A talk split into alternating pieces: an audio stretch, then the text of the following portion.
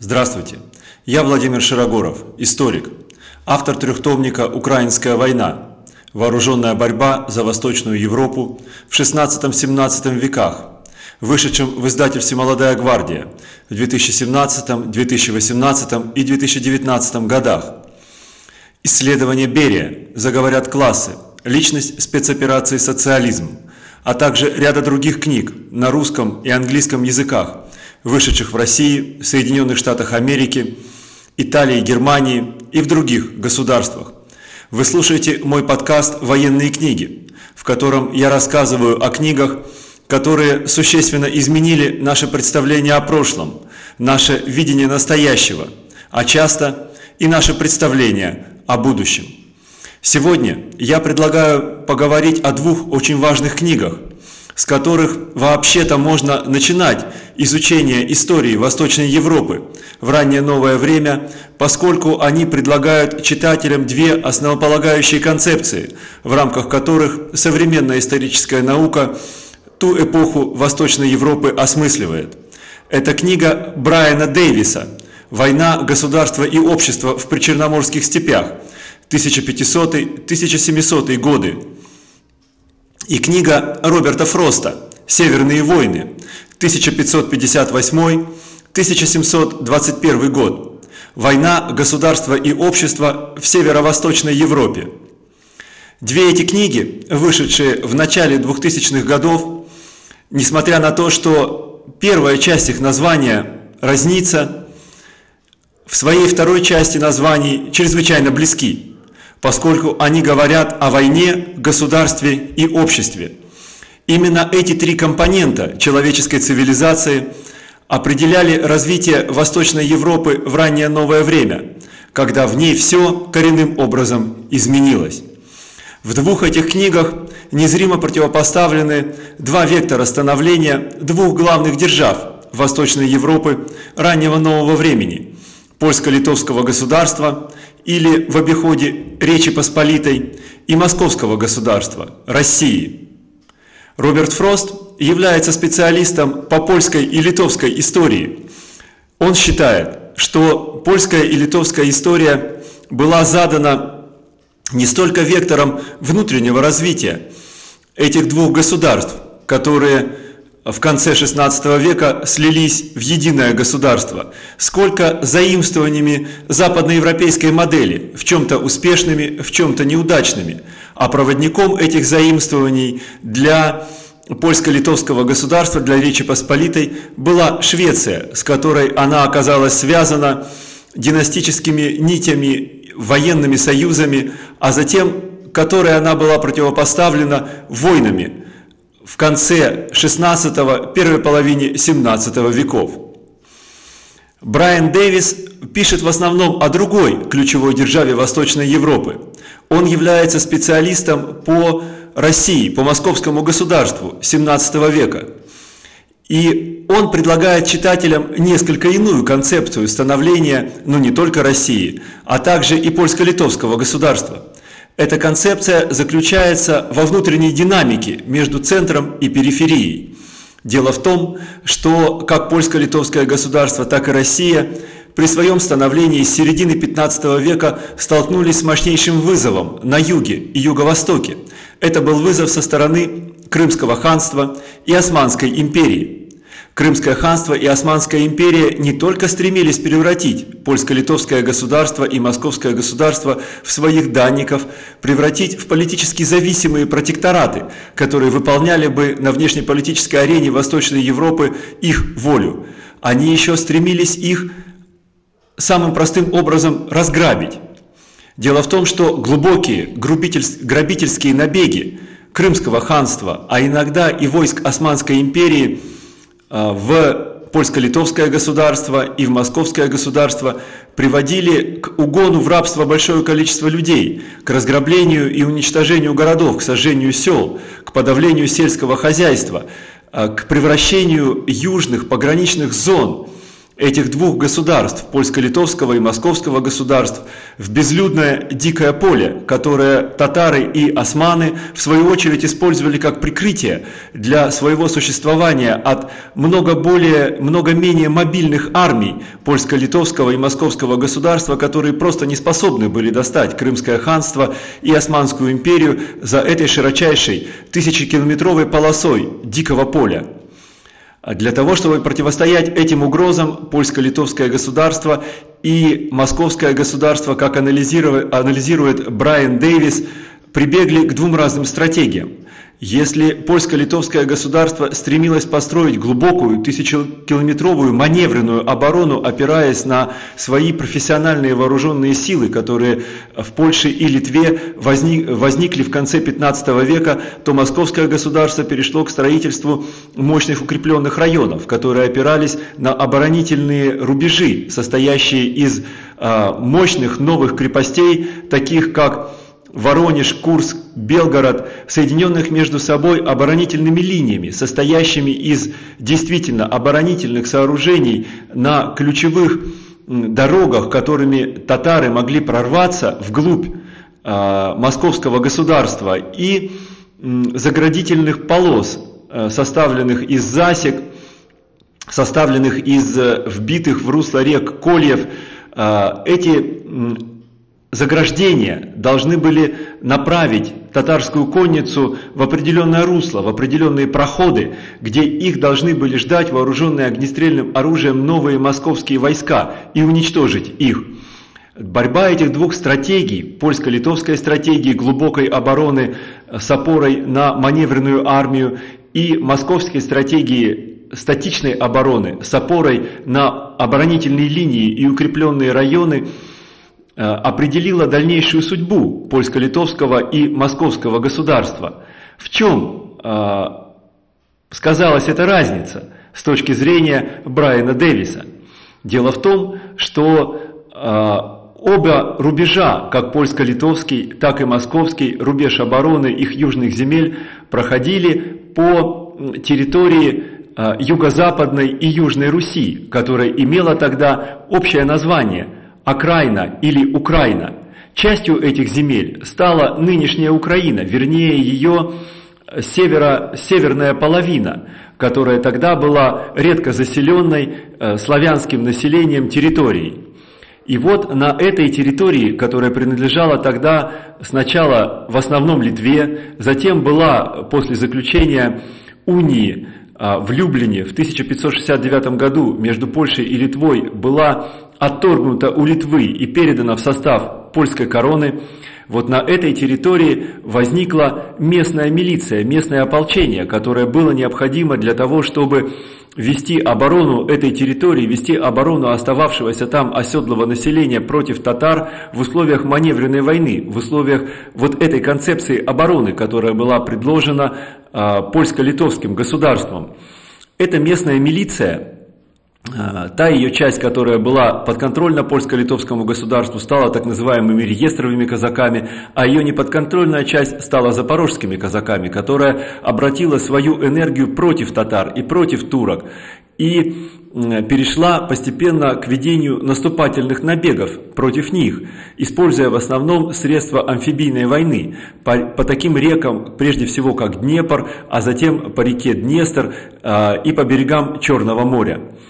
А, вот это вот мощное казацкое население, которое стало умножаться с конца XVI века, когда развернулась мощная колонизация а, польско-литовских, русских окраин, а, источником которой в основном было крестьянское население Волыни, а также крестьянское население Галиции, вот это казацкое население составило определенную, определенную новую военную и социальную прослойку польско-литовского государства, которая была не подконтрольна властям и которая действовала в основном и в оборонительной, и в наступательной войне против крымских татар и османов на свой страх и риск.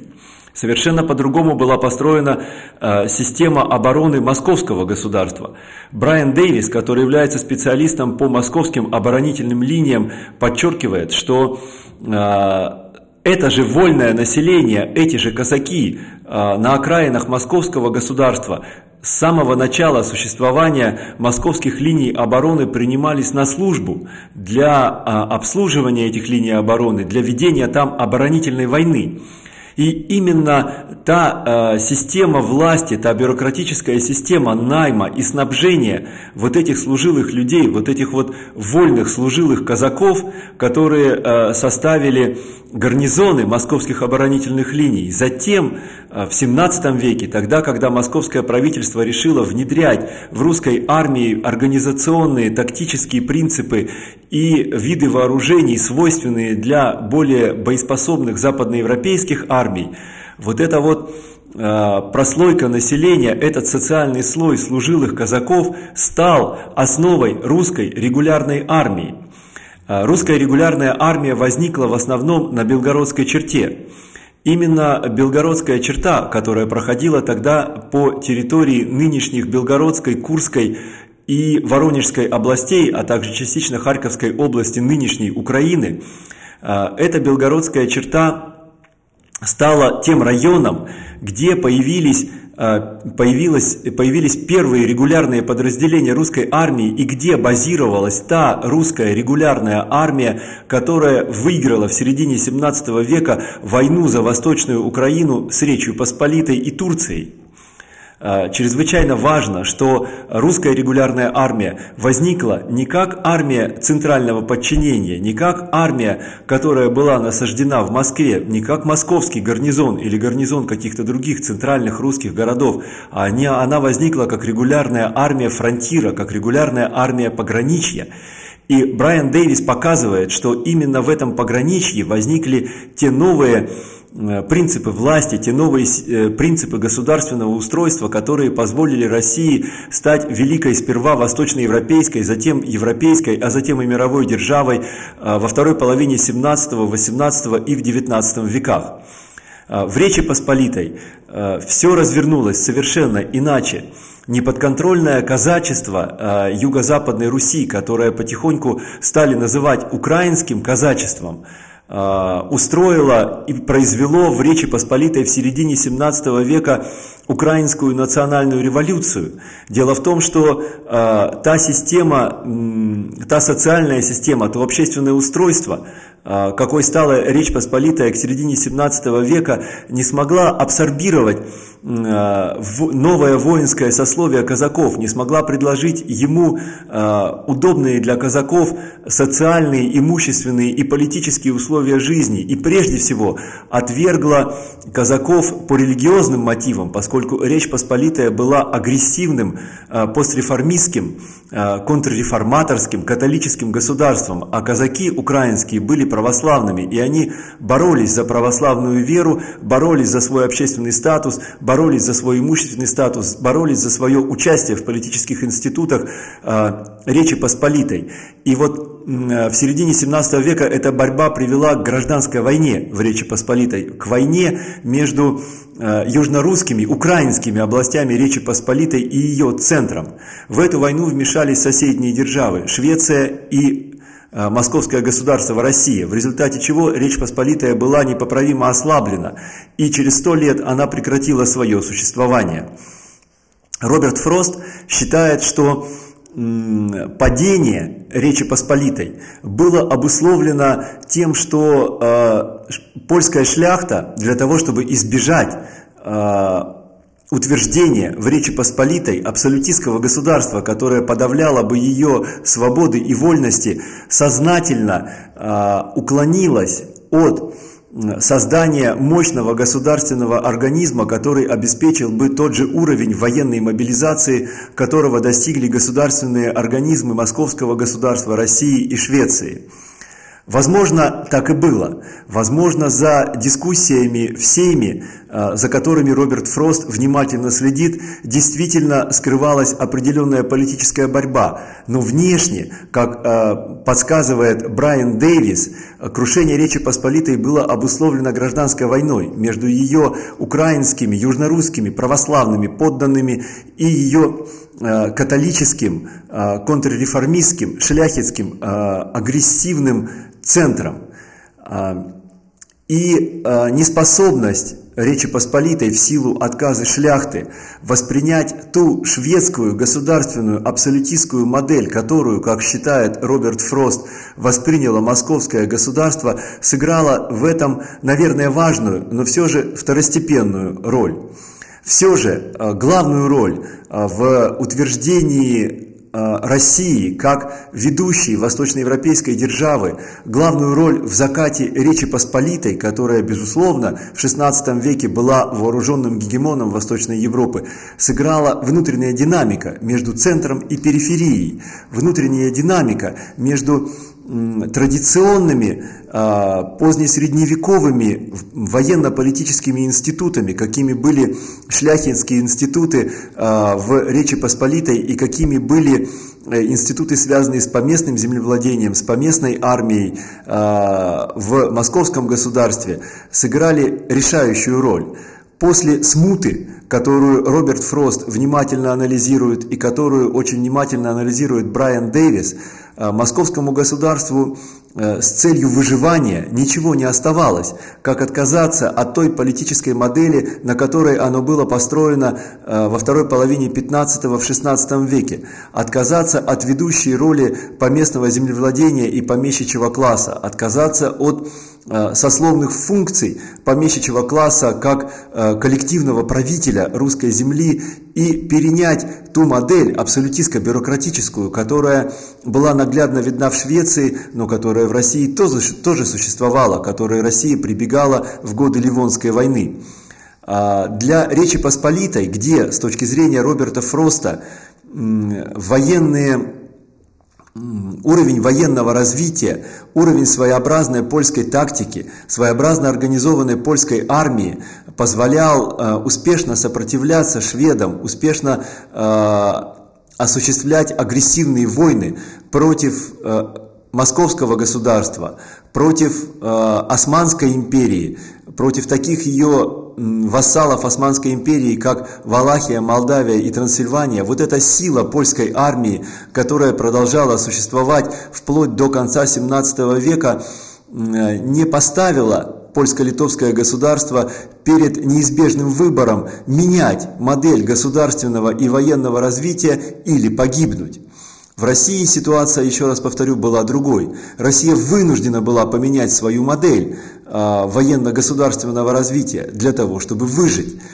И, э, как показывает э, Брайан Дэвис и как показывает Роберт Фрост, внутренняя интеллектуальная динамика в России, динамика осмысления тех процессов, которые происходили в это время в Западной Европе, хотя и достаточно на основании достаточно слабой информации, которую тогда получали э, правители московского государства, получал ее, э, его образованный класс э, по, своей, по своему интеллектуальному, интеллектуальному уровню, эта оценка не уступала той интеллектуальной работе, которую проводили в это время а, образованные слои польско-литовского государства, которое было открыто для информации, приходящей из Западной Европы. А, польские аристократы учились в итальянских университетах, французских, германских.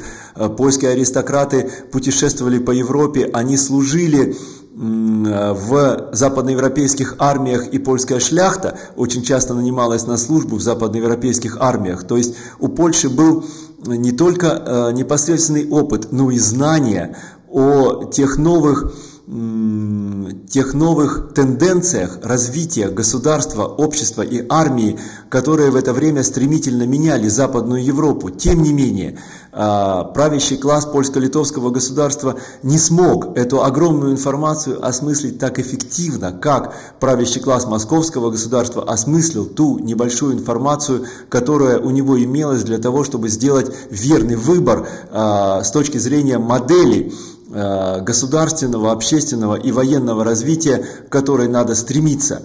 А, вот этот анализ информации, вот этот правильный выбор модели общественного государственного развития э, правящим классом для своей страны, имеет колоссальное значение. И если говорить о поучительных сторонах истории, поданной в этих книгах, поучительных, э, поучительных для современности, то это их поучительная сторона, это наставление правящим и классам, и интеллектуальным кругам, как оценивать происходящие в мире и в соседних государствах перемены для того, чтобы обеспечить динамическое, эффективное развитие своим государством. Я Владимир Широгоров, автор трехтомника «Украинская война. Вооруженная борьба за Восточную Европу в XVI-XVII веках» и исследование Берия «Заговорят классы» личность спецоперации «Социализм». Эти книги вы можете приобрести э, на интернет-площадках, в крупнейших книжных магазинах, а мои книги на английском языке вы также можете приобрести в крупнейших книжных магазинах Нью-Йорка, Лондона, Берлина, Парижа и других государств. Э, я предлагаю вам посмотреть документальные э, сериалы по моим книгам на канале «Знаменосец» на платформе YouTube. Приобретайте мои книги, смотрите документальные фильмы. Я надеюсь, что те знания, которые я пытаюсь передать, носят не только абстрактно-исторический, не только абстрактно-познавательный, но и конкретный практический смысл. До свидания.